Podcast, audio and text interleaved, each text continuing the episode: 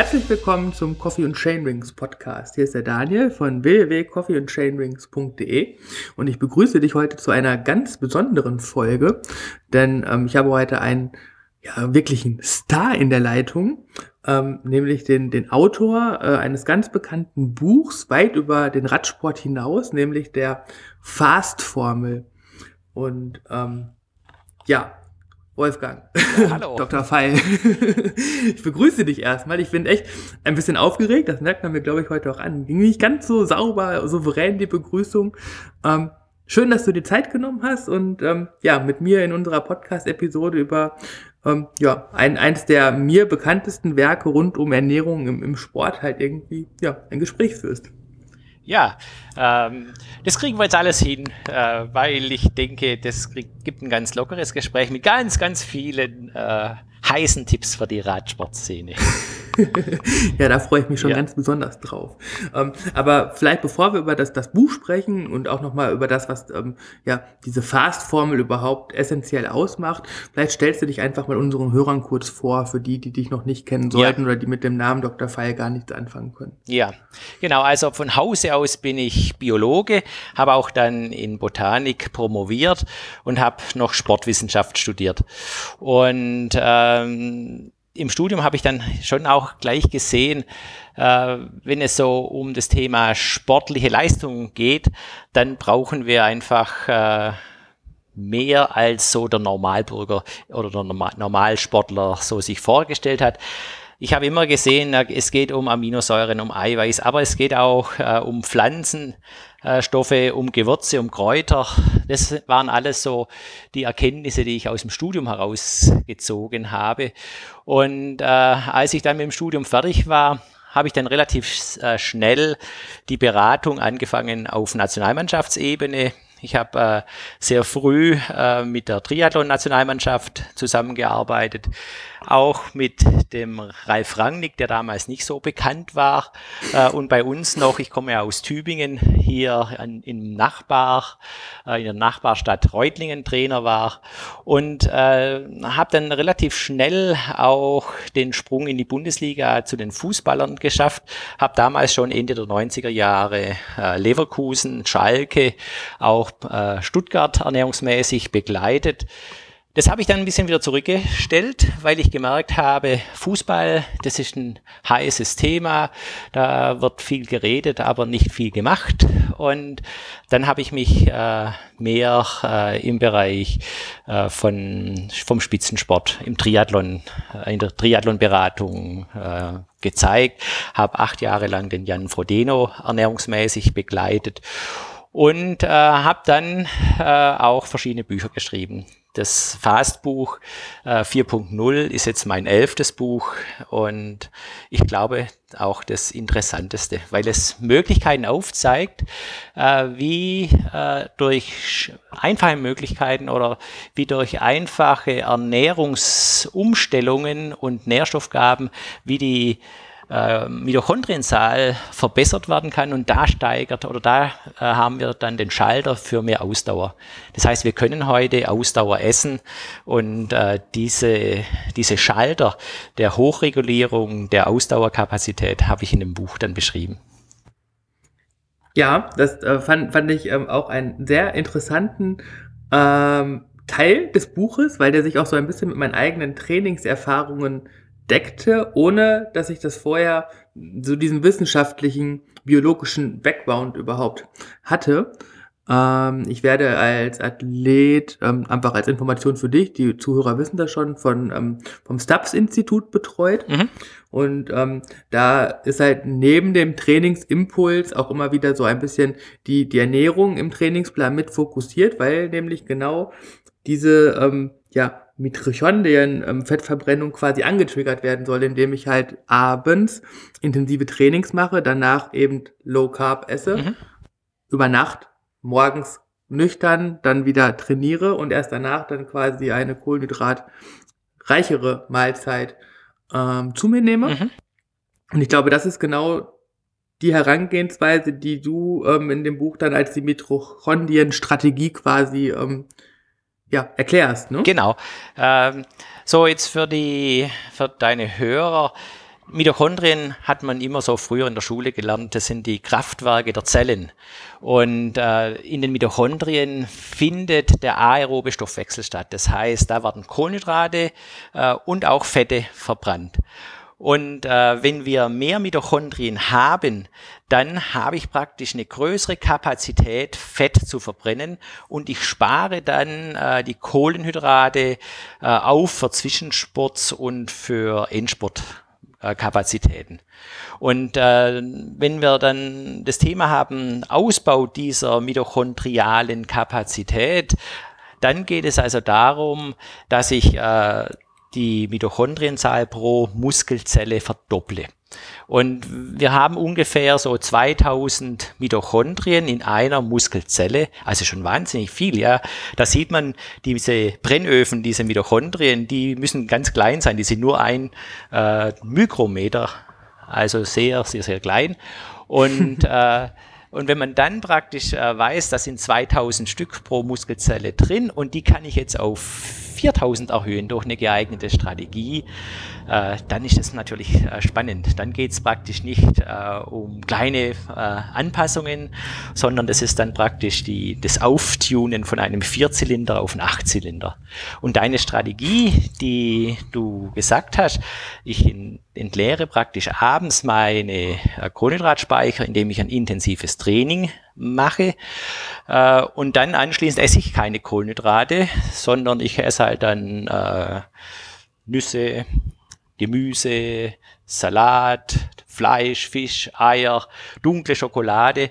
Also ich esse schon ausreichend äh, an Lebensmitteln. Ich nehme also genügend Kalorien zu mir. Ich spare nicht an den Kalorien, sondern ich mache praktisch einfach einen Kalorien-Switch in Richtung Eiweiß und in Richtung guter Fettsäuren und äh, lasse Kohlenhydrate weg, die Beilagen weg.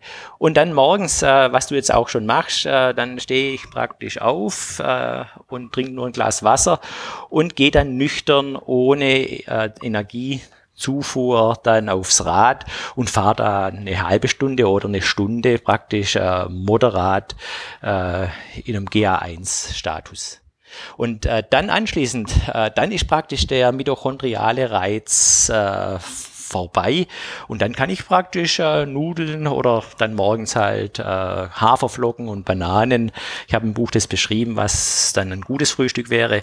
Das kann ich dann praktisch äh, morgens dann nach dieser Low-Einheit zu mir nehmen.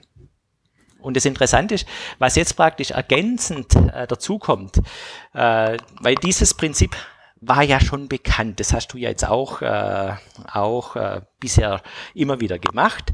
Äh, was jetzt dazu kommt, ist, äh, wie kann ich praktisch äh, über äh, zusätzliche Nährstoffe äh, meine mitochondriale äh, Neubildung nochmals äh, ansteuern, sodass dann tatsächlich die Verdoppelung der Mitochondrien gelingt.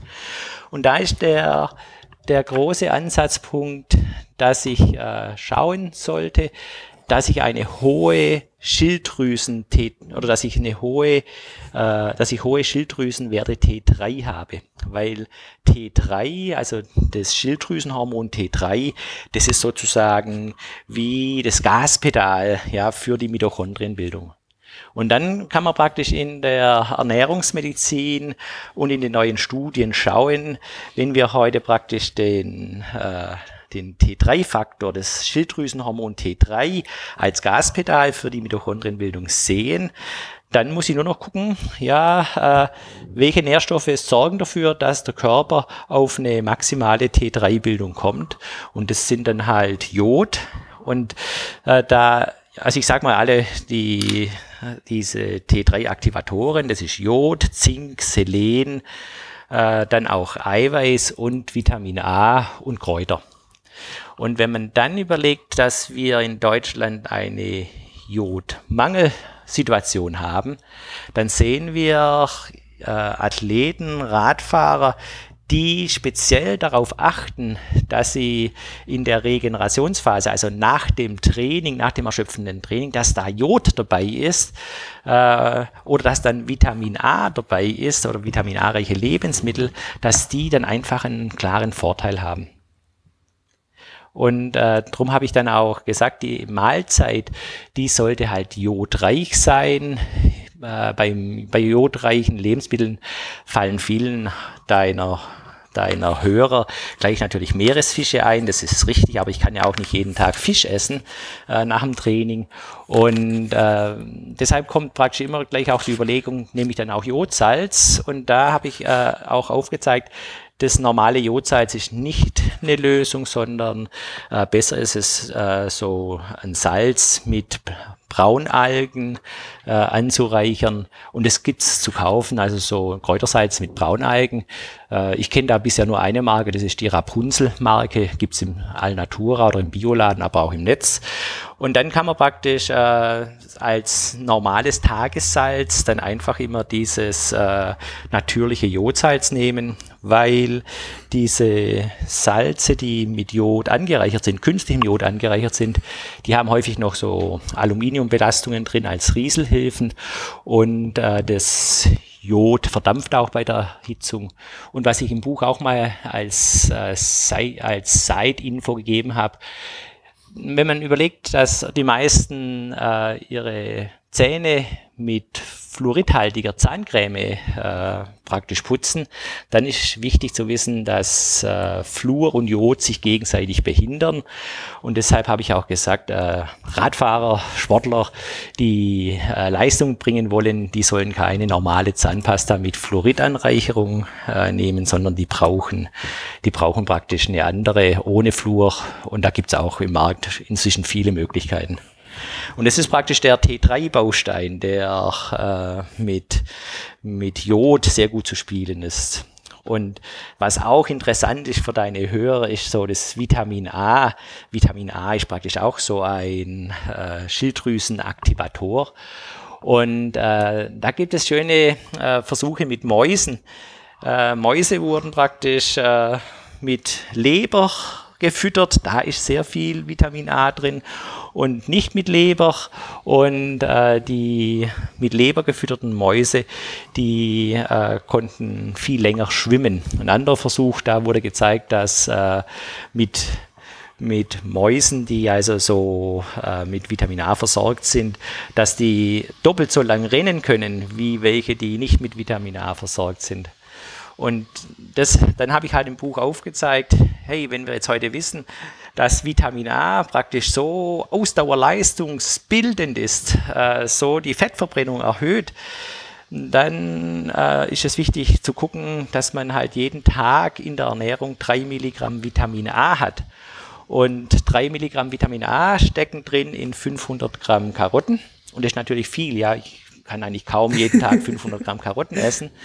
Äh, du nicht, ich schon. Ja, okay, super, ja. äh, was vielleicht einfacher ist, wäre dann die Alternative 300 Milliliter Karottensaft.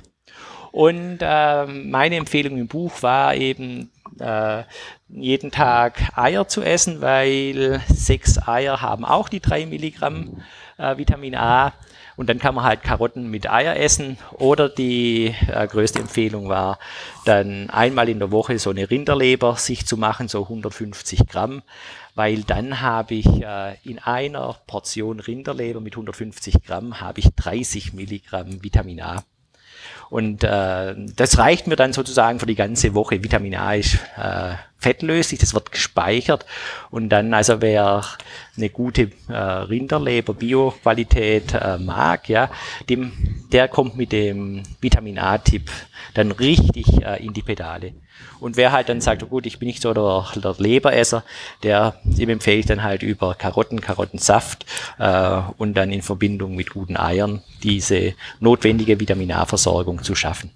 Und das genau, da habe ich nämlich in deinem Buch auch ein bisschen geschluckt. Ja. Ich habe das mit der Leber halt auch gesehen als ähm, Veganer und dann das mit dem Möhrchen und dann ja. war auch begriff ich auch direkt zum Taschenrechner und habe hochgerechnet, wie viel Möhren ich denn jetzt essen muss, ja. um über Möhren diese drei Milligramm zu erreichen. Habe ich gedacht, okay, ein halbes Kilo, das schaffe ich noch. Genau, also ähm, weil, weil das ist ja, also das ist halt auch so das, ich lasse einfach jetzt in dieser Diskussion mal diese ethische, moralische ja, Frage weg, ähm, weil, weil darum soll es hier gar nicht gehen. Und, und das sind aber immer das, wo ich als Veganer dann auch an meine Grenzen in der Ernährungsphysiologie komme ja. und mir schon manchmal denke, boah, da strafe ich mich ein bisschen selber, weil ähm, man könnte es halt so viel einfacher haben. Ja. Ne? Aber weißt du, wenn, ich glaube, als äh, Veganer bist du an das Pfund Karotten am Tag äh, gut gewöhnt und dann ist es ja nur äh, das Thema, ja, das kann ich umsetzen. Und wenn, ja. wenn du dann unterwegs bist, nimmst du einen Karottensaft mit, dann ist das auch, äh, das ist also kein Problem, äh, das, den Vitamin A-Joker sozusagen ziehen zu können. Das, das auf jeden Fall, das stimmt. Ähm, was du aber schon auch noch dazu geschrieben hast, dass dieses Jodsalz, was du empfohlen hast von Rapunzel, die ähm, Firma kenne ich auch, dass es aber trotzdem nicht so, ähm, ja, dann, dann ausreichend ist, wenn man das jeden Tag nimmt, weil dann die Ernährung insgesamt zu salzig wird. Ja, genau das. Ähm, und da habe ich mich dann gefragt, gerade als Veganer, weil diese ganzen Fische ja dann auch rausfallen, ja. gibt es dann überhaupt noch eine Alternative, wenn man dann nicht ganz so salzig essen will, dann, dann wird es schwierig, oder? Ja, weil äh, in 10 Gramm äh, Jodsalz, also auch dieses natürliche Jodsalz mit den Braunalgen, in 10 Gramm haben wir ungefähr 200 Mikrogramm Jod. Und äh, um praktisch diese äh, Schilddrüsenaktivierung richtig äh, hoch zu bekommen, dass wir also eine hohe Mitochondrienbildungsrate und einen hohen Fettstoffwechsel haben, äh, ist es eigentlich zu wenig. Wir, was wir im Spitzensport immer gerechnet haben, waren so 500 äh, Mikrogramm, also nicht nur 200, 200 äh, Mikrogramm Jod, sondern 500. Und äh, wenn man dann jetzt überlegt, ja, ich will keinen Fisch essen, äh, dann habe ich, das äh, habe ich auch vorne geschrieben, ich mache ja, ich bin ja die ich mache die wissenschaftliche Leitung für Ultrasports und für Ultrasports habe ich da entwickelt so, so Kapseln, die heißen Greens, wo wir dann praktisch äh, diese Algen, äh, das Algenpulver drin haben, sodass man in drei Kapseln 300, 360 Mikrogramm Jod aufnehmen kann. Ah, das heißt, das ist dann die Alternative, wenn ich jetzt nicht ja. immer einen Fisch essen will äh, oder äh, speziell, wie du ein Veganer bist, äh, dann wären so diese äh, Algenkapseln, die Greens, ideal. Okay, das wäre dann aber nur wichtig, dass man dann wahrscheinlich die Kapsel dann auch entsprechend mit der Hauptmahlzeit genau. zu sich nimmt, weil Training. das ja dann auch genau. doch zu deinem Konzept dazu gehört, genau. wenn man trainiert. Nach dem Training ja. empfiehlst du ja einen äh, eiweißhaltigen Drink ja. mit weniger Kohlenhydrate, weil man nach dem Training ja eigentlich auch entgegen vieler Hobbysportler gar nicht so viele Kohlenhydrate zuführen muss, sondern eher Proteine und Magnesium. Ja. Und ähm, dann in der Hauptmahlzeit dann quasi die Greens. Genau. Ja, und das ist auch nochmal so von der, vom Verständnis her. Äh, es ist, äh, das ist ganz wesentlich, dass man erkennt als Ausdauersportler, dass die Kohlenhydrate dazu da sind, meinen Kohlenhydratspeicher, den Glykogenspeicher aufzufüllen. Und für sonst nichts.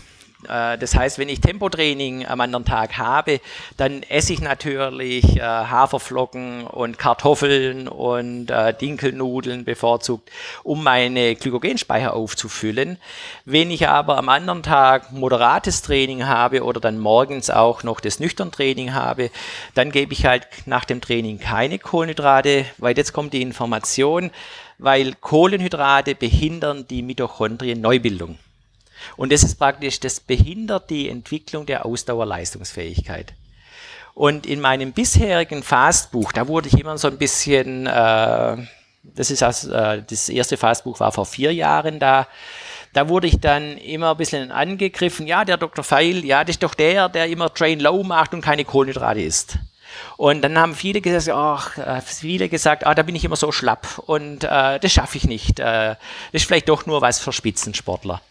Und da wurde ich missverstanden, weil ich habe dann schon in einem Kapitel geschrieben, äh, um die Ausdauerentwicklung voranzubringen, ist es wichtig, äh, mit niedrigen Kohlenhydratspeichern zu trainieren. Stichwort Train Low. Aber vor Tempotraining und äh, speziell auch vorm Wettkampf muss ich meine Speicher auffüllen, dass ich praktisch äh, aus vollen Speichern äh, das Tempotraining oder den Wettkampf machen kann.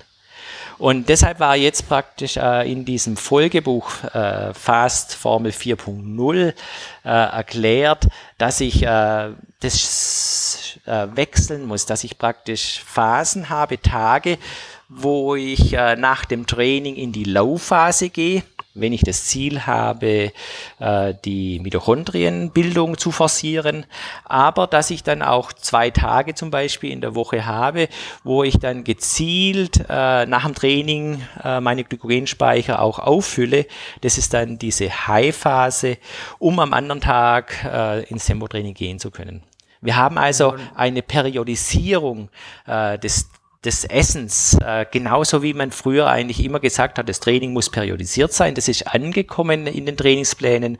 So wird jetzt praktisch auch die Ernährung auf den Trainingsreiz und auf das äh, Trainingsziel dann aus, äh, abgestimmt oder ausgerichtet. Genau, und ich glaube, da haben halt einfach auch viele Hobbysportler noch Bedarf und da ist das noch gar nicht so angekommen. Mhm. Und ähm, auch gerade so dieser Einwand, dann fühle ich mich so schlapp. Mhm. Das liegt aber auch vieler, ähm, an, an, bei vielen Athleten auch an einer mangelnden Disziplin im Training. Weil wenn ich dann im G1-Bereich natürlich immer wieder mir Spitzen in das Training reinfahre, ja. dann störe ich ja auch quasi den ganzen Stoffwechselprozess, weil das heißt ja nicht umsonst Fettstoffwechseltraining. Und wenn ich aber immer wieder dann äh, den, ne, auf den Kohlenhydratstoffwechsel umswitche, weil ich so intensiv fahre, ja. dann stoppe ich ja immer wieder diese ganzen Prozesse. Was viele nicht wissen, ist, dass es ja auch, ich glaube, 20, 30 Minuten dauern kann, bis man dann überhaupt wieder in diesem Fett, Fettstoffwechsel angekommen ist und der Körper wieder quasi lernt, den Fettstoffwechsel zu trainieren. Und ähm, natürlich habe ich danach dann wahrscheinlich ein ganz, oder währenddessen dann ganz anderes Empfinden, als wenn ich das diszipliniert der Trainingsvorgabe entsprechend umsetze. Ja, Genau, darum habe ich auch im Buch geschrieben, man kann praktisch nicht äh, diese Mitochondrienstrategie in der äh, Perfektion gleich am Anfang eins zu eins umsetzen, sondern man muss praktisch Schritt für Schritt hergehen. Das habe ich so auch im Buch geschrieben, dass man halt äh, zum Beispiel abends trainiert und dann äh, ohne Kohlenhydrate ins Bett geht, genügend äh, Kalorien, wohlschmeckende Schokolade und so weiter äh, und Nüsse und Gemüse äh, esse und äh, morgens dann praktisch wieder ganz normal äh, frühstücke, ohne nüchtern Training. Und das nüchtern Training kommt dann halt äh, in ein paar Wochen dazu, so dass man praktisch äh, so die, den Körper dran gewöhnt, äh, ohne Kohlenhydrate besser auszukommen. Und dann, dann äh, passt sich praktisch der Stoffwechsel, das ganze mitochondriale System an und wir kommen dann praktisch äh, in die Richtung, dass, äh, dass wir die Mitochondrien verdoppeln. Und was du vorher noch also im Nebensatz gesagt hast, äh, das ist glaube ich auch ein wichtiger Aspekt. Wenn ein Training, ein Radtraining beendet ist, dass wir dann empfehlen, ähm, nicht gleich zu essen also jetzt zum Beispiel in der Mitochondrienphase, nicht, dass wir dann gleich äh, Gemüse und, äh, und die dunkle Schokolade und die Nüsse essen, sondern dass wir zunächst einen Eiweißshake trinken. Weil äh, es ist wichtig, wichtig zu wissen, dass äh, die Mahlzeit nach so einem Training, die braucht drei bis vier Stunden, bis die verdaut ist. Und bei, den, bei der Mitochondrienbildung brauche ich Eiweiß. Das ist ja ein Regenerationsthema. Und das bedeutet, äh, eine feste Mahlzeit braucht drei bis vier Stunden, bis die überhaupt im Blut ankommt und für Regenerationszwecke äh, zur Verfügung steht. Wenn ich aber einen Eiweißshake nehme, dann ist der Eiweißshake, äh, du hast ja auch vorher gesagt, in dem Eiweißshake sollte bevorzugt noch Magnesium drin sein, weil das auch Mitochondrien bildend ist. Wenn ich so einen Eiweißshake nehme nach dem Training, dann ist der innerhalb von 20 bis 30 Minuten im Blut. Und das bedeutet, dass meine Regenerationszeit drei, dreieinhalb Stunden schon mal beschleunigt wird und äh, dann mit dem Nährstoff, den die Mitochondrien brauchen, mit Eiweiß. Es ist also praktisch wichtig, dass man äh, so ein Eiweißshake äh, einplant im Rahmen von der Regeneration, aber im Rahmen auch äh, der Mitochondrien-Hochregulierung. Das ist auch immer wieder bei uns so der, der Punkt, gerade in den trainingsspezifischen Podcasts, dass die Regeneration so der, der Schlüssel zum Erfolg ist mhm. und dass man noch so intensiv und gut trainieren kann, wenn man halt keinen Wert auf die Regeneration liegt, dann wird Fortschritt nie bestmöglich erzielt werden ja. können. Ne? Mhm. Und das sind halt so diese Kleinigkeiten, wo du ja ganz am Anfang auch schon eingeleitet hast, das ist ja kein Hexenwerk, was du in dem Buch geschrieben hast und das sind ja auch keine wirklich großen Veränderungen, sondern das sind Veränderungen im Detail, die aber dann als Gesamtes einfach ein, ein stimmigeres Bild abgeben. Ne? Ja, genau. Ähm, jetzt haben wir ganz viel über die Mitochondrien geredet. Mhm. Ähm, und damit ist ja eigentlich auch so ein bisschen schon mal so, so ein bisschen klar, worum es geht. Es geht darum, mit der Ernährung ähm, schneller zu werden, Ja. den Fettstoffwechsel zu aktivieren. Da du hast ganz oft schon gesagt, ne, es gibt diese Low-Phase, es gibt High-Phasen. Mhm. Ähm, vielleicht beschäftigen wir uns damit noch mal ganz äh, kurz. Ja. Bevor wir dann auf meine Frage reingehen, Ja. weil das ist so das, ähm, es gibt ein Kapitel, das, das, das, das sprang mir sofort ins Auge, ähm, Fettschlau. Ja, Und ähm, das, das finde ich halt, das ist für mich so das Neue gewesen, Ja. weil, ähm, also ich krieg's mittlerweile ganz gut hin, deutlich unter 50 Prozent Kohlenhydrate am Tag zu bleiben, Mhm. auch als Veganer, wo man ja natürlich Ja, nochmal ja, ja. eine, eine andere Auswahl an Lebensmitteln dann hat. Ja. Aber das mit den Fetten ist halt irgendwie, da, da bin ich halt sehr sparsam. Und da bin ich mal interessant, was du dazu sagst, aber vielleicht vorher nochmal so dieses, Fettschlau. ähm, mhm. Genau, ja. Also Fettschlau heißt, äh, es gibt praktisch Fettsäuren, die sind gut für uns und es sind Fettsäuren, die sind schlecht. Es gibt Fettsäuren, die sind schlecht für uns. Wenn wir gut und schlecht äh, ein bisschen abwägen, dann äh, sind die schlechten Fettsäuren, die erhöhen Entzündungen im Körper. Und Entzündungen, wenn die im Körper erhöht sind, dann ist äh, auch dieses äh, Schilddrüsenhormon T3, was ja der Schalter für die Mitochondrienneubildung ist, erniedrigt. Das bedeutet, äh, wir sollten praktisch äh, wissen, welche Fettsäuren sind die schlechten, die praktisch zu Entzündungen führen. Und äh, das wären alle Fettsäuren, die Omega-6 oder alle Lebensmittel, die Omega-6-lastig sind. Omega-6-lastig wären so die normalen Fett äh, oder Öle, die eigentlich schon gängig sind. Omega-6-lastige Fettsäuren oder Omega-6-fettsäurige, na, nochmal, Omega-6-lastige Öle wären dann Sonnenblumenöl, Distelöl, Maiskeimöl und Sojaöl. Und diese Öle äh, sollten ausgetauscht werden oder möglichst weggelassen werden. Und die guten Fettsäuren, das sind die Fettsäuren, die Entzündungen im Körper senken. Das wäre Olivenöl, Rapsöl und Speiseleinöl. Rapsöl und Speiseleinöl, das sind die Omega-3-Fettsäuren, die immer stark entzündungssenkend wirken und auch schützend vor Überlastungen sind, auch das Immunsystem stabilisieren. Und weitere gute Fettsäuren, das wären die Fettsäuren in der Butter und im, äh, so, in so einem Bio-Kokosöl. Und anbraten empfehle ich immer mit Bio-Kokosöl, aber das schmeckt dann immer so ein bisschen nach Kokos, das will man ja auch nicht immer haben. Und deshalb ein gutes Öl zum Anbraten äh, wäre oder wäre so Ghee oder auch mit Butter kann man auch sehr gut anbraten. Okay. Und äh, also in dem das Thema Fett schlau ist deshalb wichtig, weil ich vergleiche das immer so mit, mit einem Ölwechsel beim Auto. Wenn ich beim Auto einen Ölwechsel mache, dann wechsle ich nur das Öl. Das Öl ist praktisch nicht integriert in den Körper, also vom Auto, in den Kolben zum Beispiel. Aber die Fette, die wir essen, die werden in unseren Körper eingebaut. Die sind in den Muskelmembranen, in der Herzmembran, im Gehirn. Das bedeutet, äh, das ist nicht, nicht nur ein Ölwechsel, äh, wenn ich jetzt auf gute Fettsäuren gehe, sondern äh, die Fettsäuren erhöhen praktisch meine Leistungsfähigkeit des Körpers, weil ich gute Fettsäuren überall im Körper eingebaut habe. Und deshalb ist eben bei einer guten Fettsäureaufnahme das Immunsystem stärker, äh, gleichzeitig äh, auch die Belastbarkeit des Muskels stärker.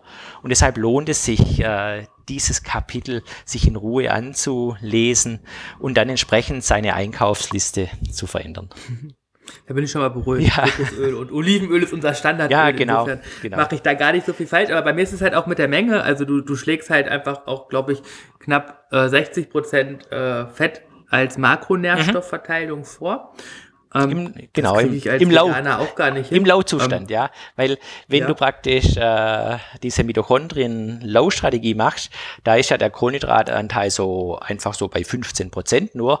Ja. Und äh, wenn dann der Eiweißanteil bei 25 Prozent liegt, ja, dann hast du halt 60 Prozent Fett.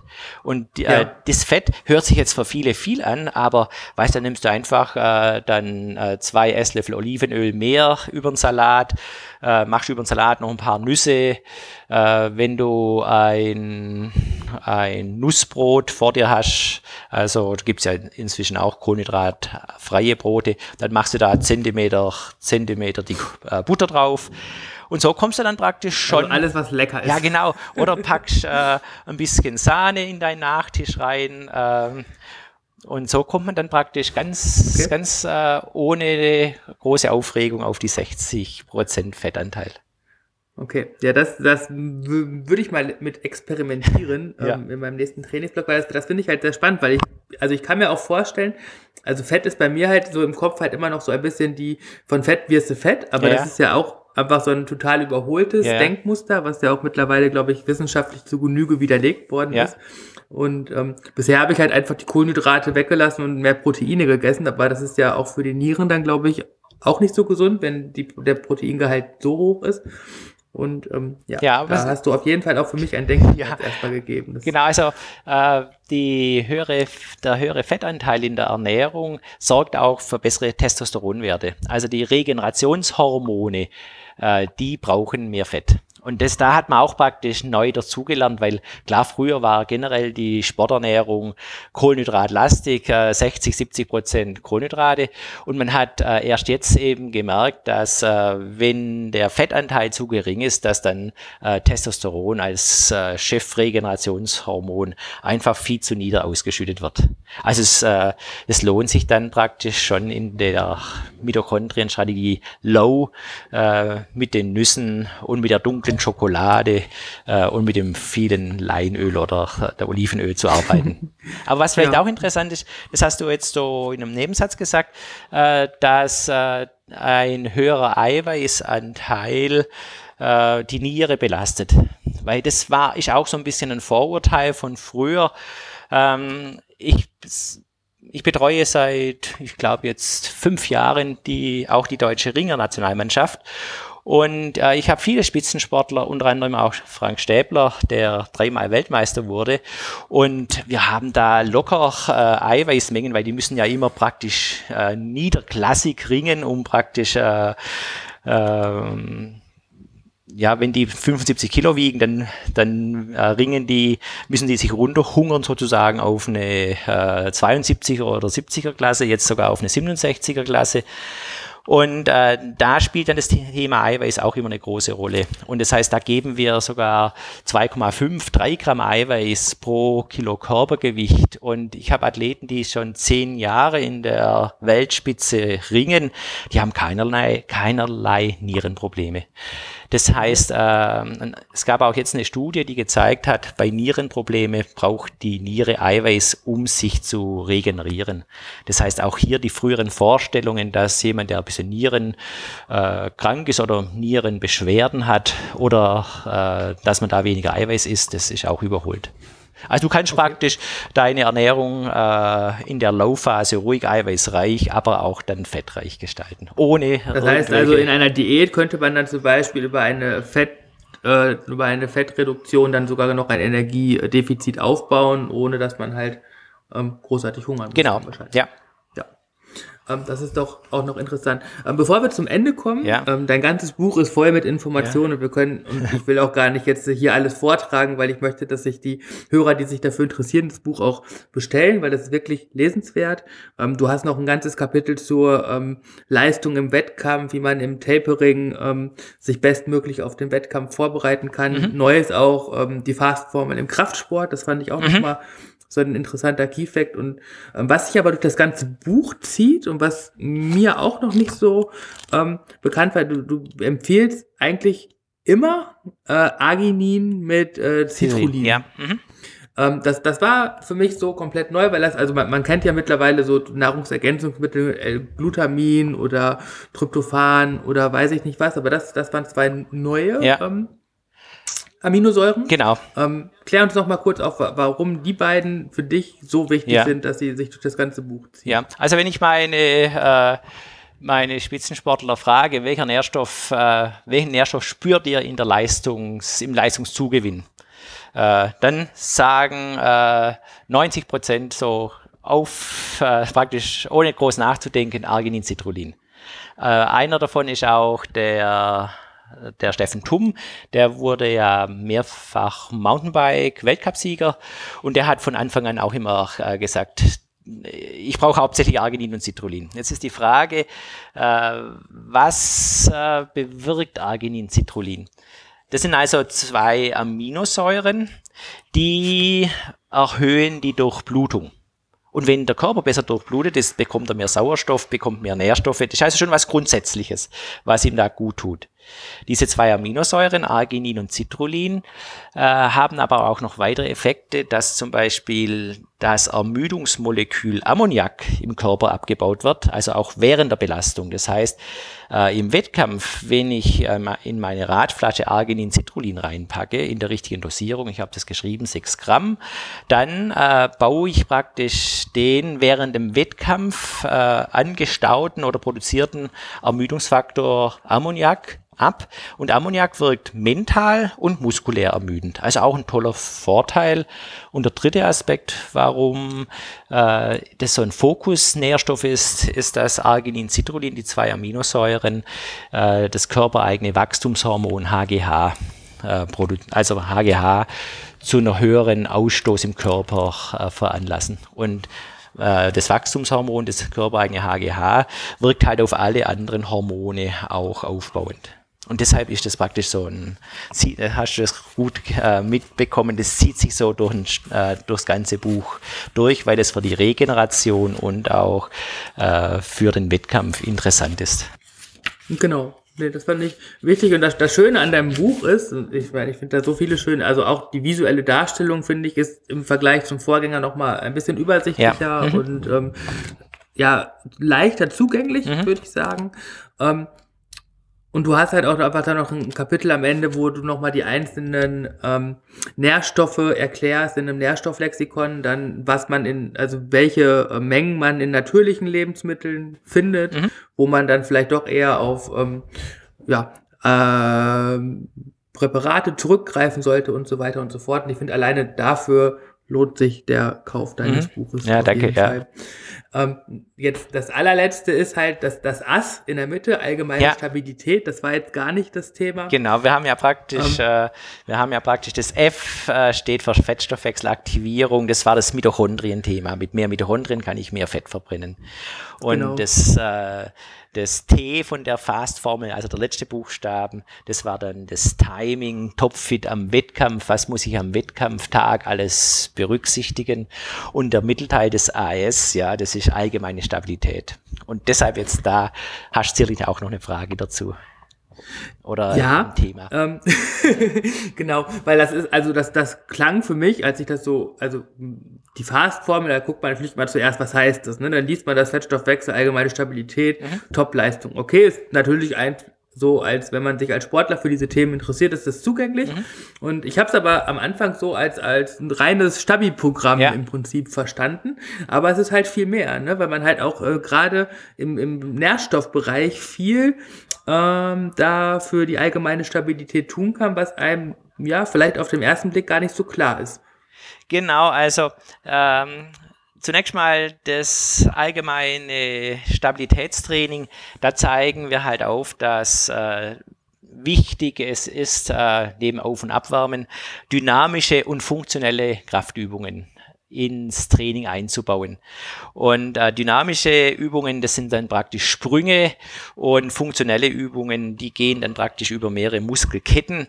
Und äh, das ist deshalb so wichtig, weil äh, es nützt ja nichts, äh, doppelt so viel Mitochondrien zu haben und dann irgendwann praktisch äh, eine riesen Ausdauer zu haben, wenn dann meine innere Stabilität äh, zusammenbricht und ich einfach den, das, den Trainingsumfang äh, muskulär im Bereich Bauch und Rücken nicht oder Schulter nicht abfedern kann. Und deshalb ist praktisch, äh, sind hier die wichtigsten dynamischen und funktionellen äh, Übungen drin. Und jetzt das Thema Nährstoffe. Äh, das ist häufig im Radsport noch nicht so bekannt, dass man halt äh, das zur allgemeinen Stabilität gehört auch die Stabilität des Bindegewebes, dass ich äh, das Bindegewebe, die Stärke des Bindegewebes äh, durch Essen äh, kräftigen kann. Und äh, da zeige ich halt auf, warum es wichtig ist, äh, kieselsäurereiche Lebensmittel wie Haferflocken und Naturreis in den Drain-High-Phasen aufzunehmen, weil da steckt Kieselsäure drin. Ich zeige auf, dass die Pflanzen mit dem höchsten Kieselsäuregehalt Brennnessel und Ackerschachtelhalm ist. Und dann kann man praktisch äh, sich mehrmals in der Woche einen Brennnesseltee sich besorgen oder herrichten oder einen Ackerschachtelhalmtee. Der muss dann aber aber möglichst äh, 60 Minuten vor sich hin köcheln, dass die Kieselsäure raus ist. Oder ich besorge mir dann halt äh, ein Ackerschachtelheim-Konzentrat mit einem Teelöffel. Äh, da sehen wir, dass dann eben das Bindegewebe äh, schnell äh, gekräftigt werden kann. Und das ist häufig der Flaschenhals in der sportlichen Entwicklung. Es ist nicht die Muskulatur, die äh, wird gut durchblutet, die kann sich immer gut anpassen, weil sie halt eine gute Durchblutung und eine gute Nährstoffzufuhr hat. Aber Sehnen und Bänder sind nur schwach durchblutet, die brauchen viel länger in der Anpassung. Und deshalb äh, tun viele Radsportler dann häufig äh, die Schulter, der Rücken äh, oder auch die Knieschmerzen, weil hier praktisch die Bänder der der Belastung äh, nicht oder die Belastung nicht so schnell mitgehen konnten wie die Muskulatur. Und deshalb zeige ich da auf, dass man diesen Flaschenhals tatsächlich sehr gut ernähren kann. Und mhm. zum, zur allgemeinen Stabilität habe ich dann ja auch noch aufgezeigt, gehört auch das Thema Immunsystem weil wir auch, äh, auch im Spitzensport das immer wieder haben. Athleten trainieren auf Olympische Spiele oder auf einen Wettkampf äh, richtig konzentriert hin und so zwei, drei Wochen vorher werden sie krank. Und äh, es tut mir dann immer in der Seele weh, diese Athleten zu sehen, ja, die ein Jahr praktisch äh, alles auf ein Ziel ausgerichtet haben und dann macht das Immunsystem nicht mehr mit. Und deshalb habe ich aufgezeigt, äh, welche Kräuter, welche Gewürze äh, besonders fürs Immunsystem stabilisierend äh, sind. Und äh, ich empfehle deshalb auch allen meinen Athleten und auch im Buch habe ich auch die Empfehlung ausgesprochen, immer ins Trainingslager und auf Reisen, wenn die Flugreisen machen, dann immer Ingwerkonzentrate oder Ingwerpulver dabei zu haben, um praktisch ständig äh, das, um ständig das Immunsystem äh, stabil zu halten. Und da 80 Prozent des Immunsystems äh, aus dem Darm äh, kommt, habe ich dann auch natürlich äh, die Bedeutung der Lactobakterien aufgezeigt. Und hier so natürliche Möglichkeiten aufgezeigt, wie kann man praktisch seine, sein eigenes äh, Lactobakterien-Sauerkraut machen oder wer halt dann eine fertige Lösung will, besorgt sich Lactobakterien. Also das genau, du hast dann, da, da hast du noch geschrieben, dass man irgendwas aus, aus Japan kaufen, Natto? Natto war ja, genau. soll nicht so lecker sein. Ähm, hat das was damit zu tun? Ich hatte mal ähm, in einem Restaurant äh, fermentiertes, ähm, nicht Sauerkraut, sondern ähm, fermentierten Spitzkohl. Ja gegessen. Ist das so was ähnliches? Ja, fermentiertes Spitzkohl. Äh, bei der Fermentation, also Fermentationsprozesse sind immer super, weil da sind dann Lactobakterien drin, die für den Darm gut sind. Ähm, aber dieses fermentierte Soja, äh, praktisch das Natto, das haben wir ja. dann, natürlich haben wir das getestet, wir haben das dann mit der, mit der Kühl Kiste sozusagen äh, von Japan besorgt. Das kann ein Westeuropäer nicht essen. Das okay. schmeckt also schlimmer wie, äh, wie äh, eingemottete Socken. Und äh, das, okay. deshalb äh, habe ich die Empfehlung mit dem Natto dann auch nicht gemacht, sondern habe dann so diese fermentierte, äh, fermentierte Rezepte dazu geschrieben. Okay. Wieder was gelernt, dann versuchen wir das erst gar nicht. Ja, genau. Ich war schon kurz davor, das äh, zu recherchieren, aber dann lassen wir das. Ja, genau. Wolfgang. Da wirst du nicht glücklich. ja, das ist doch ein schöner Schluss. Ja. Ähm, ich möchte mich ganz herzlich bedanken für diese Dreiviertelstunde ähm, Wissensaustausch pur. Ja. Das ist äh, der Wahnsinn, auch einfach, weil das so aus dir heraus sprudelt. Und man merkt halt einfach, dass du das seit mehr als 20 Jahren halt ähm, ja als täglich Brot machst.